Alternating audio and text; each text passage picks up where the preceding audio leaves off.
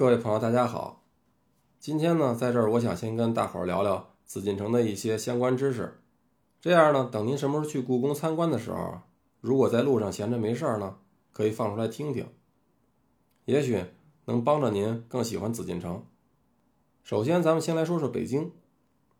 北京在隋唐的时候呢，叫做幽州；到了辽代呢，改名叫了南京，也叫燕京。这有的朋友可能奇怪了，明明是在北边啊，为什么叫南京呢？这是因为北京这个地方对于现在的中国来说，确实是属于北方。可是对于辽代契丹人的那种地图里呢，它就在南部了。不光是改了名字，辽代国君还把燕京定义成了陪都。什么是陪都呢？说俗了就是首都的备胎。再过了二百多年，这金把辽又给灭了，捎带手的呢，把北宋也干掉了。于是啊，踏踏实实的把都城就迁到了燕京，改名叫了中都。这个呢，就是我们常说的金中都。那时候的都城呢，是在辽代南京城的基础上修建的，位置大约就在北京的西南面广安门一带。所以在那周边啊，到现在还立着一座辽代的天宁寺古塔。如果有功夫，您愿意呢，也可以过去看看。到了元朝呢，这个元世祖忽必烈派大臣刘秉忠在金中都的东北边，又修建了一座新的都城。这座都城的南面和东西两侧各有三座城门，而北边只有建德门和安贞门这两座城门。所以呢，又被老百姓形象地称为有着三头六臂、踩着两个风火轮的哪吒城。这个呢，就是我们说的元大都。等朱元璋把元朝消灭了以后，在南京当上了皇帝，建立了明朝。这个南京啊，就不是指的燕京了，而是指的江苏南京。要说好好的放着那么富庶的金陵不待着，干嘛后来又迁都到北京了呢？这个呢，就不得不提一下紫禁城的缔造者明成祖朱棣了。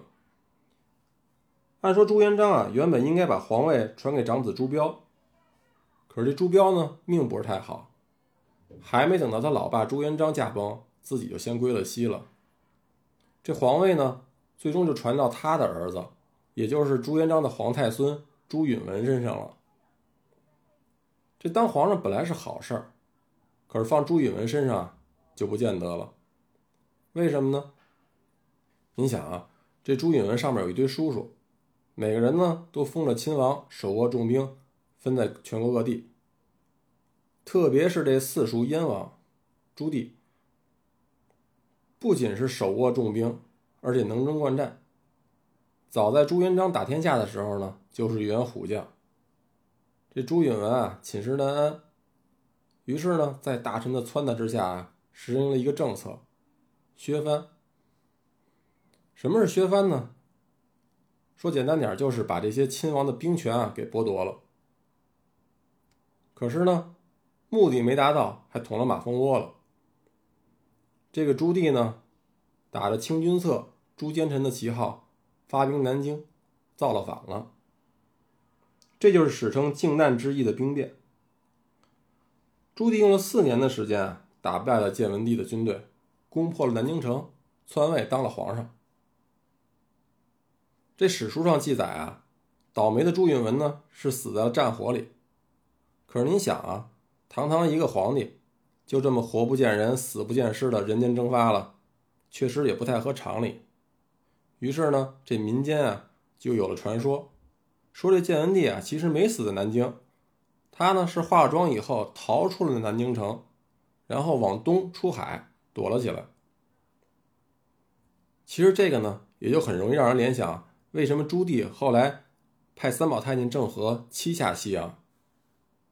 俗话说得好啊，宁可信其有，不可信其无。毕竟这皇位呢，朱棣也不是什么好来的。要是没有朱允文的确切消息，您想啊，搁谁心里能踏实呢？所以很可能的就是朱棣派这个亲信太监。四处打探建文帝的下落，可是呢又不能明说。不过呀，这下倒真成全了郑和，摇身一变，从太监变成历史上的大航海家了。要说这人呢，都有个特点，就是在自己熟悉的环境下会感觉到比较安全。这朱棣呢，虽然贵为天子，他好歹还是人，自然也不能例外了。他呢，在南京城待的特别不踏实，怎么都觉得有人要害他，于是决定搬回他的龙兴之地燕京。但迁都呢是大事儿，即使是皇上也不能说搬就搬，所以朱棣呢还是花了不少心思做铺垫。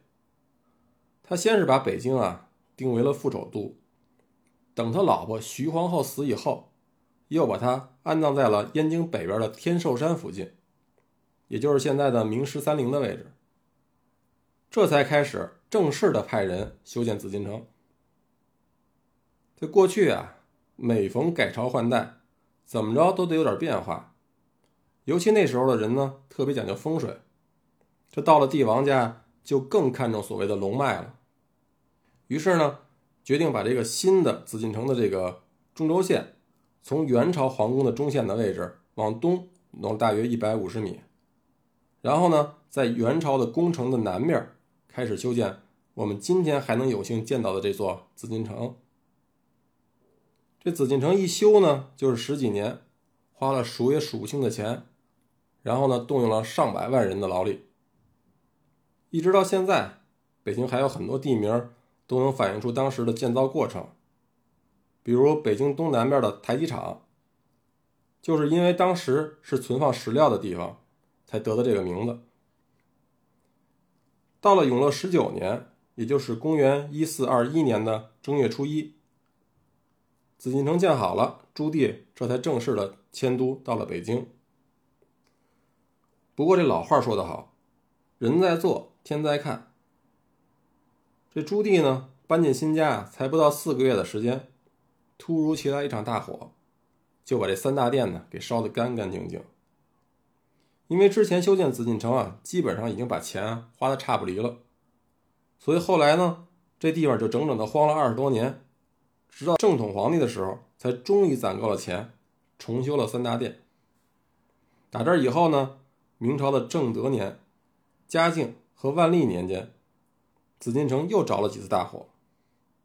而且在每一次火灾之后啊，都得花费巨资，用数十年的时间才能修建。只不过呢，在每次的重建过程中，都能有一帮子贪官发了大财。后来满族入关灭了明朝以后，一瞧见紫禁城，给乐晕了。得了，咱啊也就甭跟前朝似的那么穷讲究，省点钱比什么不强啊？就别盖什么新家了，直接搬进去挺好。于是乎呢，这清朝的都城自然也就还安在了北京。要说这么一来啊，也算是开了个好头。尽管后来经过中华民国，又到了咱们的新中国，这每一个阶段呢，都对这个紫禁城有了不少破坏，甚至呢还有了强拆的计划，但好在没有真正实施。这就使得紫禁城这座世界上最大的木质的宫殿建筑群得以保留。